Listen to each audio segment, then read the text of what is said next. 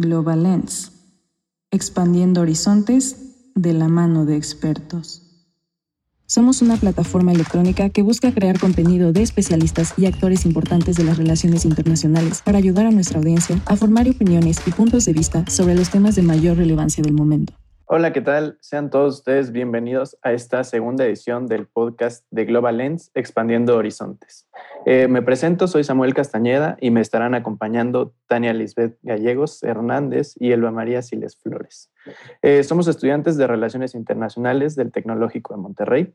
Les recuerdo que podrán leer esta última edición de la revista que se llama Las Relaciones Internacionales contra el Reloj Ambiental, así como las anteriores en nuestra página de internet que es www.globalens.mx. Y bueno, pues esta tarde tenemos el honor de contar con la presencia del embajador Miguel Ruiz Cabañas.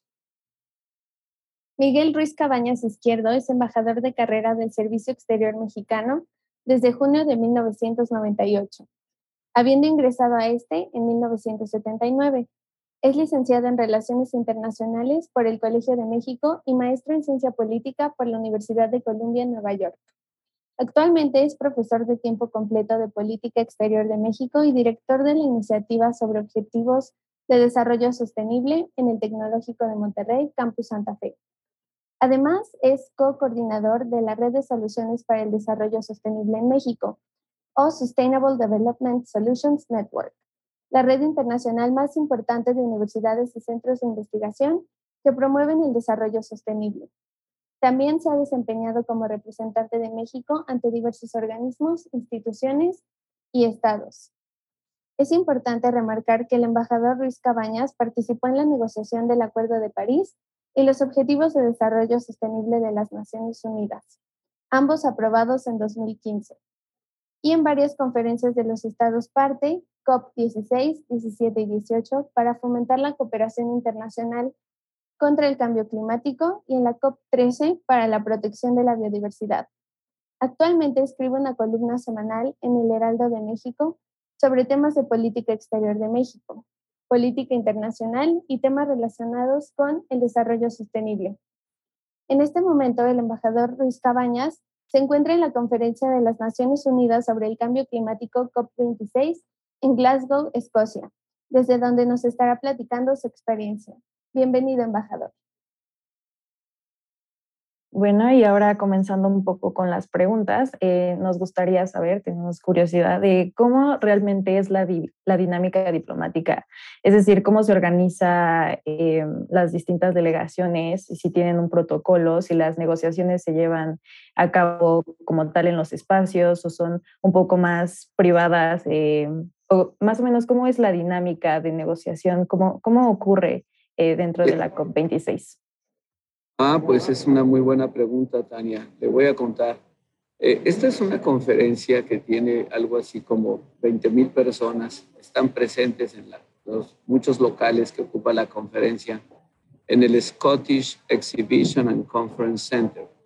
Pero en el, todo el sitio también se, digamos, algunos hoteles que estaban pegados al centro de conferencias se volvieron parte de la conferencia por la cantidad de personas.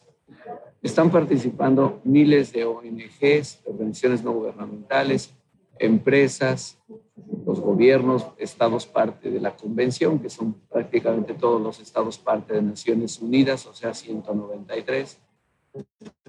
También hay representación del Vaticano, por supuesto, y están eh, eh, participando los organismos internacionales y regionales, eh, no nada más del sistema de Naciones Unidas, sino organismos como la OCDE, organismos regionales de otras partes del mundo.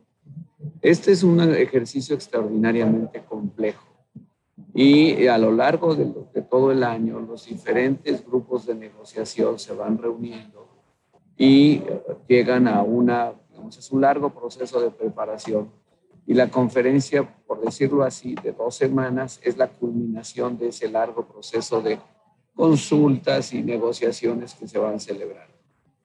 Eh, es muy importante eh, también decir que el año pasado esta conferencia de serio se debió haber celebrado hace un año, pero por la pandemia tuvo que ser suspendida. Y como les decía hace un momento, pues todas las personas tenemos que traer nuestro cubrebocas eh, puesto, pero como estamos en esta conferencia, en esta entrevista, pues yo me lo quité.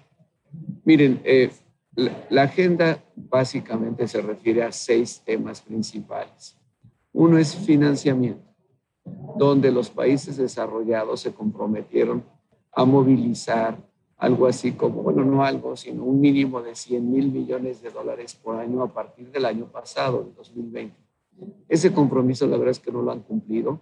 Está como entre 70 y 80 mil millones, pero hay un componente muy importante que no se ha cumplido.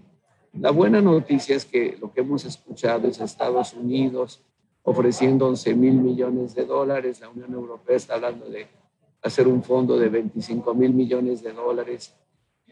Y puede ser esto como, digamos, como inicio. Y puede ser que en los próximos eh, semanas o meses otros países con posibilidades de hacerlo, pues hagan aportaciones importantes.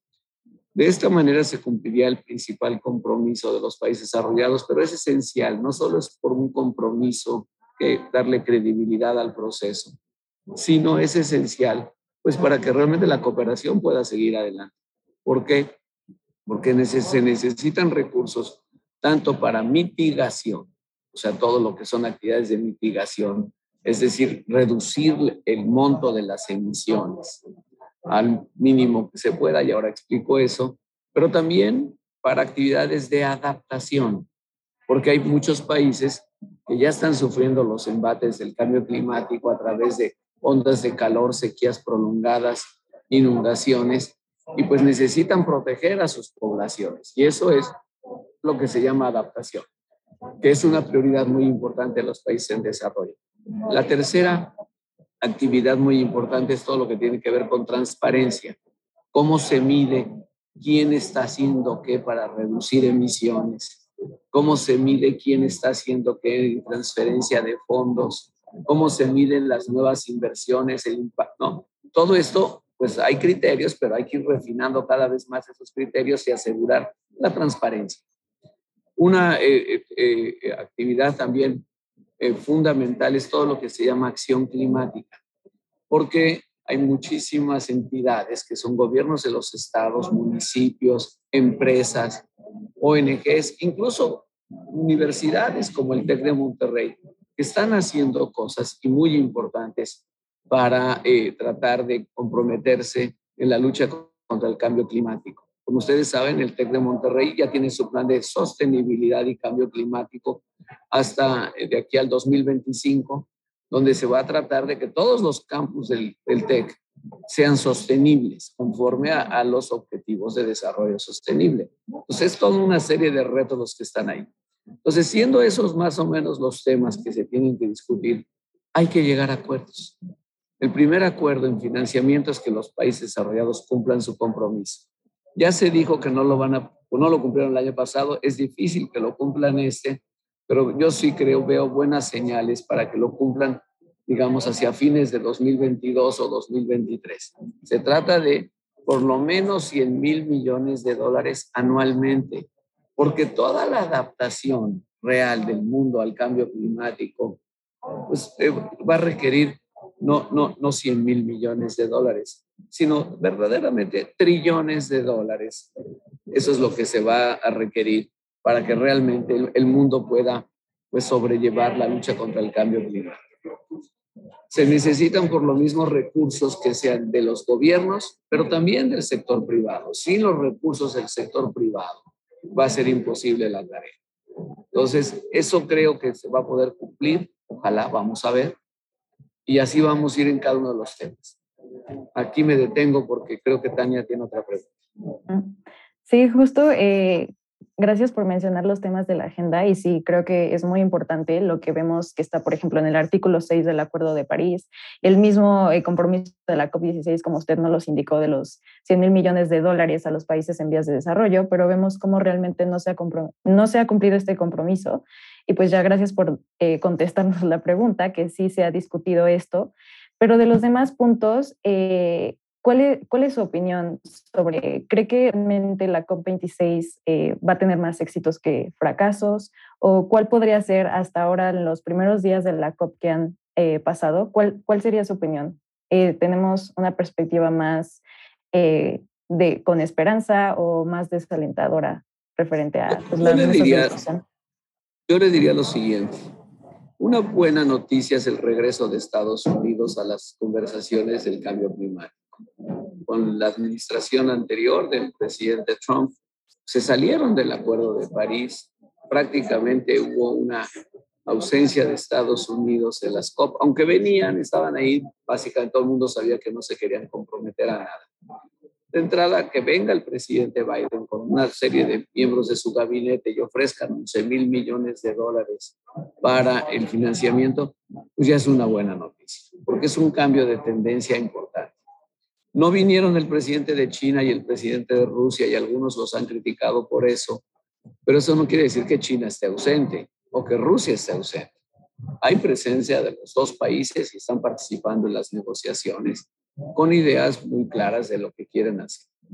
El gran reto que se presenta es cómo reducir las emisiones de un 40% al nivel actual, ¿sí? o al nivel que tenían en 2010 antes de 2030, porque los científicos nos dicen del IPCC hay que reducir esas emisiones eh, en ese porcentaje, porque si no, va a haber daños irreversibles al clima.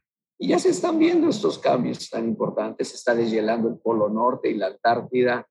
Eh, la capa de permafrost, como se le llama en Siberia, también está desapareciendo.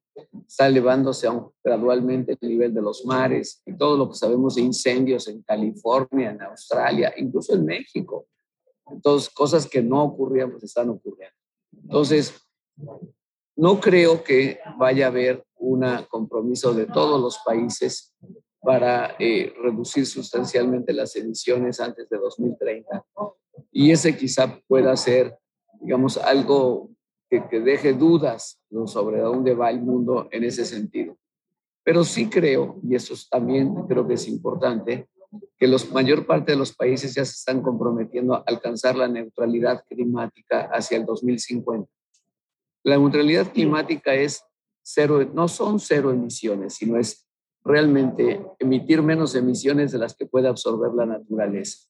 Entonces, si se llega a ese momento, a ese nivel, creo que será muy significativo. desafortunadamente, India dijo, pues yo no la voy a poder alcanzar en el 2050, probablemente hasta el 2070. Me parece honesto de parte de India decir eso, o sea, francamente, pero de todas maneras están acelerando su transición energética al 50% de energías limpias para el 2030. Entonces, hay que valorar también estos esfuerzos. Yo creo que para un país como México sí deberíamos de comprometernos con la neutralidad climática hacia el 2050.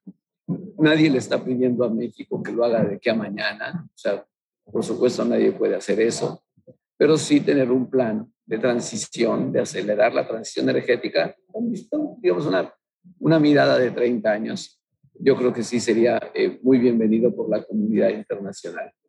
En México era líder en este tema, lo tengo que decir, y la verdad es que ya no lo somos. Hemos perdido ese liderazgo. Tan fuimos líderes que la secretaria de la Convención de Cambio Climático es una mexicana, la ex canciller Patricia Espinosa. Y muchas personas en esta conferencia eh, piensan que pues, la, de la capacidad que tiene ella y su equipo, pues en parte puede depender el fracaso o el éxito de la conferencia. No creo que vaya a ser una cosa de blanco y negro, Tania. O sea, no es fracasó, otro info. No, creo que habrá resultados mixtos, creo que se habrán avances en financiamiento, en mitigación, en adaptación, yo creo que se va a llegar ahora sí a, una, a un acuerdo en, en, la parte que es el artículo 6 del Pacto de París, del Acuerdo de París, que es la regulación de los mercados de carbono.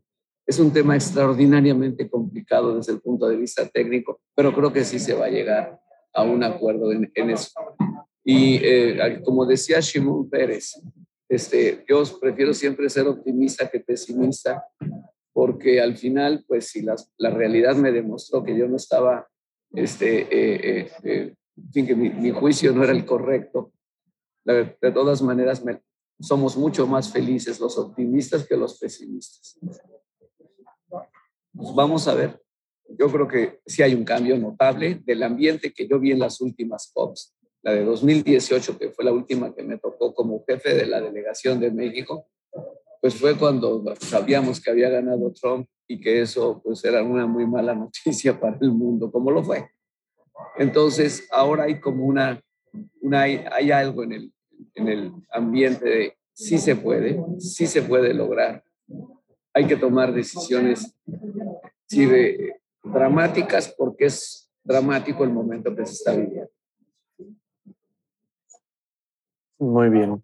Eh, bueno, y ahora un poco, hablaba un poco de México. Eh, creo que México eh, hemos tenido, bueno, representamos el 1.5% de las emisiones de carbono. Pues en 2015 nos posicionamos en lugar número 12 y pues luego en 2019 nos encontramos en la posición 14 de emisiones globales. Eh, México ha sido uno de los pocos países en el mundo que ha aumentado la ambición de sus metas que se presentaron desde el 2015. ¿Cuál es, la, pregunta es, ¿cuáles son las metas actuales de, México y a qué debería como, a qué podemos comprometernos en esta COP26? Bueno, en realidad México no aumentó su ambición eh, para reducir emisiones aumentó, digamos, eh, a otras áreas para hacer cosas, sobre todo soluciones basadas en la naturaleza, que básicamente quieren decir reforestación. Eso es lo, lo nuevo, digamos, de la oferta mexicana. Pero la oferta mexicana sigue siendo básicamente la misma. Reducir 22% las emisiones de gases de efecto invernadero hacia el año 2030 eh, siempre, digamos, reducir eso. Pero eso se anunció en 2016 y se, se, reiteró en 2020, en diciembre del año pasado. Entonces, no hemos aumentado. Y el carbono, eh, reducirlo un 50% y probablemente, y aquí viene la clave, si hay apoyo técnico y financiero, o sea, tecnológico y financiero, llevarlo hasta 70% y las emisiones del 22 al 36%, pero está condicionado. Pero son las mismas metas que se anunciaron en 2016. Entonces no estamos aumentando realmente nuestra, eh, digamos, nuestra ambición para reducir emisiones. Lo que aumentó es hacer otras cosas, como las campañas de reforestación. El problema con el programa que tiene el gobierno de México en este momento de Sembrando Vida es que no es accountable.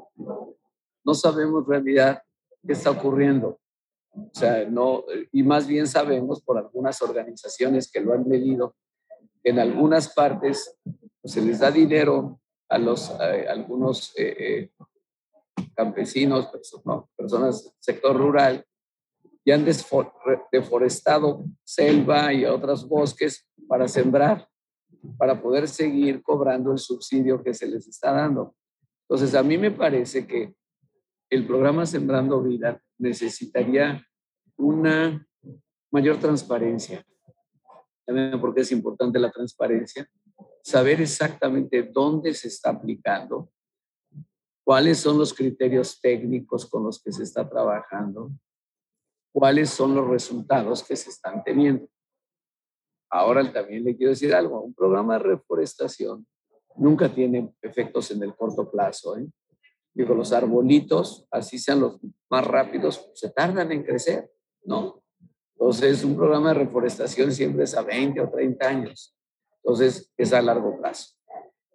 Repito, el tema, como ustedes saben, el programa Sembrando Vida no está en la Secretaría de Agricultura y Desarrollo Rural, que es donde uno pensaría que debería estar, sino está en la Secretaría del Bienestar que es básicamente pues, las transferencias en efectivo a, las personas. No me opongo a que el gobierno de México haga transferencias en efectivo a las personas que lo merezcan, o sea, que lo necesiten. Pero de ahí a decir que un programa es efectivo porque la gente cobra dinero, pues no, ¿verdad? Aquí lo que se trata es de realmente ver cuál es su contribución a la reducción de emisiones y al cuidado del medio ambiente. Mi impresión es que no hay una participación técnica, que podamos decir, está bien planeado, se está ejecutando bien y los resultados van a ser muy buenos en el mediano y largo plazo. es como estamos, ¿eh? o sea, exactamente como se los acabo de decir. Sí, sí. Y, y eh, en este caso, hablando, hablaba un poco de eh, los programas son útiles, pero cuando se enfocan eh, o, o, se llevan a cabo en las áreas que son, que son, o sea, que se deberían llevar a cabo en este caso, ¿no? Y creo que en este sentido, por ejemplo, la diplomacia mexicana, hablando del cuerpo diplomático mexicano, pues ha logrado posicionar al país en, en diversos temas de una forma importante, ¿no? Como lo fue en, en, el desarme nuclear, en materia de derechos humanos, creo que ha sido, eh, ha jugado un papel muy importante. Y bueno, claramente actúan en, representación del poder ejecutivo, eh, que son, eh, eh, pues, pero al final son los expertos diplomáticos los que definen el rumbo y hacen el trabajo pesado, ¿no? Comparando con el, resultado de las conferencias pasadas, de como la COP15, que, que, se podría decir que fue un poco fracaso por, por dejársela nada más a los, a los ministros y a los presidentes.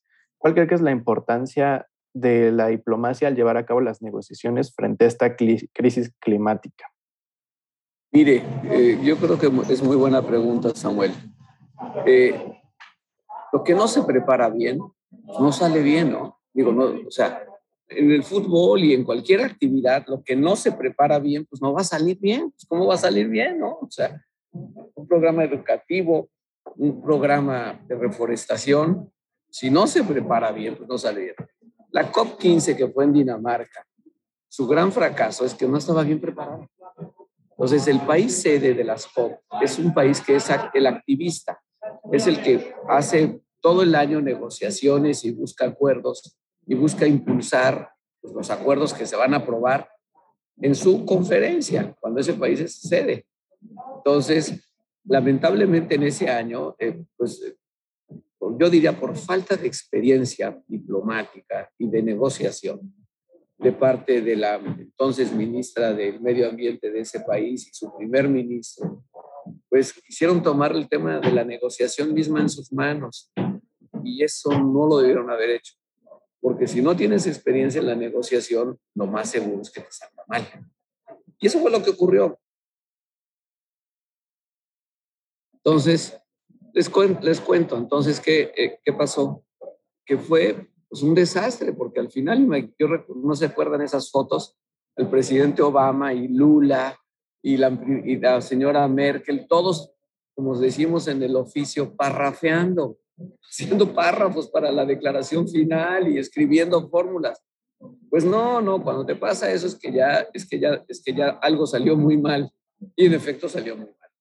Entonces, no debes de llegar a esos momentos y es responsabilidad de los diplomáticos o de los negociadores que eso no ocurra. ¿sí? Entonces, al final, son los diplomáticos los que tienen la capacidad, la experiencia, el expertise, como se dice, pues de llegar a acuerdos o de plano decir, no va a haber acuerdo, pero no sientes a tu presidente a que le tomen fotos con una pluma tratando de llegar a acuerdos de último momento porque no les va a salir. Como no les sale. Yo diría que francamente, la diplomacia mexicana tiene muy buenos negociadores. La ha tenido de muchos temas, no solo desarme, derechos humanos, cambio climático. Le puedo decir muchos temas, por muchas décadas, afortunadamente. Entonces, el año siguiente la conferencia fue en México, en Cancún. Y en México ocurrió lo que supuestamente debió haber ocurrido un año antes en México con la capacidad de los negociadores mexicanos, empezando por la entonces canciller y hoy secretaria de la convención, Patricia Espinosa, pues se hizo una preparación muy, muy cuidadosa. Se buscaron los consensos, se armó un paquete y lo lograron persuadir a las delegaciones que ese paquete era viable. Y ese paquete fue el que se aprobó. Entonces, y ese paquete sirvió enormemente para que se llegara al Acuerdo de París de 2015. Entonces hay una continuidad en eso. México fue también muy, muy clave, un país clave de las siguientes COPs ah, para 2015, que esa ya me tocó a mí, a un equipo de negociadores, francamente, personas muy, muy, muy, muy competentes. ¿sí? Yo le diría esto, y lo digo con sinceridad, ser diplomático o ser negociador no es una actividad particularmente difícil, es que es muy difícil, no es cierto. Es un oficio, como cualquier otro. Tiene reglas. Y si no respetas las reglas, te va a estallar la negociación. Entonces tienes que tomarte en serio las reglas del oficio. Tienes que saber tus objetivos, tienes que tener estrategia, tienes que saber respetar a, las otras partes con las que estás negociando. Tienes que tener desde el principio ya muy visualizado el final de la negociación, qué es lo que vas a lograr, cuáles son tus objetivos centrales y cuáles son objetivos secundarios y por lo tanto negociables. Entonces, cuando no tienes todo eso, pues te va a fallar la negociación. Y yo creo que lo que pasó en Dinamarca en 2015 fue ejemplo de eso y lo que pasó en México un año después fue el ejemplo de lo segundo. Una conferencia bien preparada.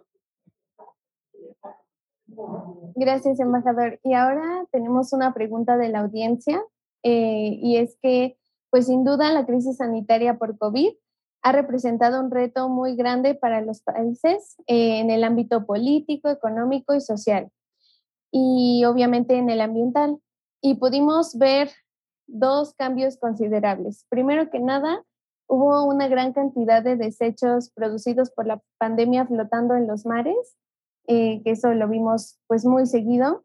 Y por otro, la confianza de los gobiernos que tuvieron en la ciencia, especialmente por los países más desarrollados, eh, con la competencia por crear las vacunas, etc. Y queremos preguntar si es posible que la pandemia pueda considerarse como un factor de cambio para las políticas dirigidas al cuidado del medio ambiente, o si cree que los gobiernos realmente entendieron el valor de la ciencia política, de la ciencia y la política en el siglo XXI, y si harán caso a los científicos y si veremos medidas mucho más drásticas o mucho más ambiciosas de los países más contaminantes. Muy bien. Mire, yo creo que la pandemia ha demostrado todas las debilidades que tiene actualmente la comunidad internacional. La pandemia exacerbó las desigualdades, exacerbó muchos eh, eh, retos que estaban presentes, pero al exacerbarlos, pues fueron inopuntables y muy graves. Entonces, por ejemplo, eh, los sistemas de salud de los países, incluso de los países más desarrollados, fallaron en algún momento. Dos, las previsiones de cómo, digamos, solventar la pandemia, pues fallaron casi en, todos, en todas partes. La pandemia también nos mostró la, pues la cara más noble de los seres humanos, que es, creo yo, la solidaridad, la, la, la, atención, el, cuidarnos unos a otros. Pero también nos demostró lo contrario. Nos demostró que no hubo suficiente solidaridad hasta hoy, hasta el día de hoy, en esta entrevista, para que haya un plan mundial de vacunación. Todavía no lo hay. Porque las vacunas están no solo concentradas, sino están patentizadas. Y los que son los dueños de las vacunas, pues no están dispuestos a levantar una, digamos, eh, un, embargo a esas vacunas para que se puedan producir en todos lados y rápidamente se puedan alcanzar al mundo. Usted me diría, oiga, es que eso no es posible. Claro que es perfectamente posible si el mundo se ha puesto de acuerdo en otras veces, por ejemplo, para detener las amenazas de las bombas nucleares, ¿por qué no se va a hacer algo como esto? O sea, no solo es voluntad política de los gobiernos, implica los actores privados, es decir, las empresas, que no han estado, a mi modo de ver, fantástico su capacidad científica, técnica, maravillosa para producir vacunas en un año. Hombre, eso es una maravilla, es la primera vez que ocurre en la historia de la humanidad. ¿Sí? Pero la verdad muy, muy por abajo de lo que debería de ser el espíritu de solidaridad humano para resolver un problema que nos afecta a todos. Porque mientras no se resuelva, la, digamos, el tema de la pandemia en todos los países, pues todos seguimos inseguros, ¿no? O sea, puede volver una nueva ola y puede, entonces nadie puede bajar la guardia. Entonces, ahí se ve, digamos, los límites de esta solidaridad. Yo creo que la pandemia también ha impulsado pues, conciencia en muchos sectores de que hay que hacer mucho más de lo que se está haciendo en contra del cambio climático, porque también la evidencia está ahí. O sea, la pandemia la hemos sufrido todos, sí, pero una emergencia total en cambio climático a lo mejor no la contamos. A lo mejor dentro de 50, 100 años este mundo va a ser un mundo total y absolutamente desolador por una inercia a no actuar a tiempo. O sea, y el tema es que hay que actuar ahorita. O sea, no decir, hay que las próximas generaciones lo vean. No, hay que actuar ahorita. Y creo que las próximas generaciones, mi generación, va a ser muy condenada por su generación porque no tomamos las decisiones que se tenían que tomar a tiempo. Hay un tema de los gobiernos, pero los gobiernos no lo pueden hacer todo. Son los gobiernos, más el sector privado, más las universidades, más las organizaciones de la sociedad civil, todos hacia el mismo eh, eh, objetivo. ¿Cuál creo yo que podría ser el resultado de esta conferencia? No un acuerdo 100%, pero sí muy, digamos, mayoritario de reducir emisiones en forma significativa antes de 2030. A lo mejor no el 45%, pero si se llegara al 30%, hombre, sería verdaderamente notable. ¿Sí? Entonces, y con la esperanza de que los próximos meses o años, pues haya más ambición, más ambición eso es como una locomotora, ¿no? Se da el la primera movimiento y luego empieza, luego empieza, pues a la mejor. Dos, si los, desde luego los países desarrollados tienen que cumplir con su compromiso en finanzas. Tres, desde luego se tiene que llegar a un acuerdo sobre el artículo 6, los mercados, regulación de los mercados de carbono. Se tiene que los países también llegar a un acuerdo que el financiamiento no sea nada más para mitigación, sino por lo menos el 50% para adaptación. ¿Qué le dice usted a los países isleños del Caribe o del Pacífico? 40, eh, 45. Todas estas islas aquí y allá, que van a desaparecer si sigue subiendo el nivel del mar. ¿Qué mensajes se les puede decir a esas personas? A ver, oye, tranquilo, mira, pues, ¿cómo que tranquilo? Se va a desaparecer mi país. O sea, y nosotros, si, no se logra, pues tenemos por lo menos, por lo menos 271 municipios en México que van a sufrir enormemente las consecuencias del cambio climático. Entonces, yo creo que mi respuesta es doble. Sí hay avances, no lo suficientes, pero a lo mejor se está generando poco a poco una inercia no una inercia, un movimiento que rompa la inercia a no hacer cosas. A lo mejor sí está bien. Dos datos muy importantes. Las tecnologías para la transición energética ya están ahí. Ya se sabe cómo producir toda la energía solar o toda la energía eólica o incluso la hidráulica. Todo ya está ahí, las tecnologías. Hace 10 años no estaban ahí. Ahora ya están. Y dos, cada vez más los, eh, los inversionistas le apuestan más a un mundo verde. Entonces, están, por ejemplo, grandes bancos diciendo, yo ya no voy a financiar carbón, ya no voy a financiar proyectos que sean obviamente lesivos al medio ambiente. Ese tipo de cosas no estaban hace tres años. Ya empezaron a ocurrir. Entonces, yo sí veo signos alentadores las finanzas, la tecnología, todo está convergiendo para reducir los costos que ya son competitivos de las nuevas energías y aumentar, digamos, la, la, la, la tasa de, de, de de, de este tipo de actividades. ¿Qué se necesita? Se necesitan dos cosas en este momento. Marcos legales cada vez más sofisticados. Porque la iniciativa privada dice, ¿y yo cómo voy a invertir si no sé cuál es la ley que va a haber, por ejemplo, de la regulación de los mercados de carbón a nivel nacional? ¿Cómo sé que no me van a cambiar esa ley dentro de tres años o cinco? ¿Cómo me puedo comprometer en proyectos de largo plazo si no existen esos protocolos? Ese es un tema absolutamente fundamental. Dos, todavía yo creo que se necesita mucho más conciencia. ¿Por qué los países desarrollados a veces no, o no quieren cumplir con su, con su compromiso o no han cumplido? Miren, es muy sencillo. Lo vimos también en la pandemia. En la pandemia los países desarrollados movilizaron 14 trillones de dólares. A ver, repito, 14 millones de millones de dólares. Entonces, cuando hay voluntad, ahí están los recursos financieros y tecnológicos. ¿Por qué no lo hacen para esto? Les voy a decir por qué.